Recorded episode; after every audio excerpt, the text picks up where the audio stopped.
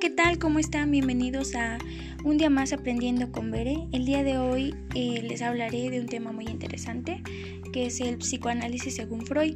Eh, les hablaré em, de las etapas que Freud nos, nos compartió.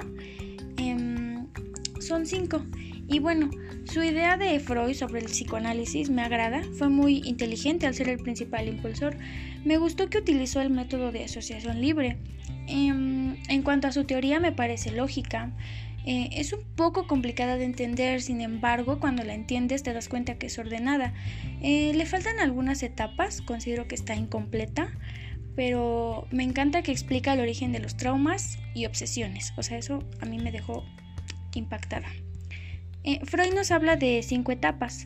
La primera es la etapa oral, que sucede de los 12 a los 18 meses. Su interés está en la gratificación oral de succionar, comer, morder, llevarse las cosas a la boca. Em, después de esta está la anal, que es de los, de los 18 meses a los 3 años, donde está, eh, se basa en expulsar y retener las heces. Em, a venirse a los controles de la sociedad relacionados con el control de esfínteres.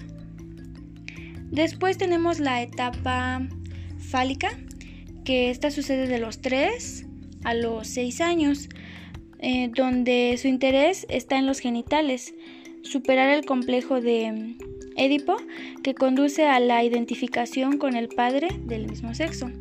Después tenemos la etapa de latencia, la cual sucede de los 5 a los 6 años. Em, de los 5 a los 6 a la adolescencia.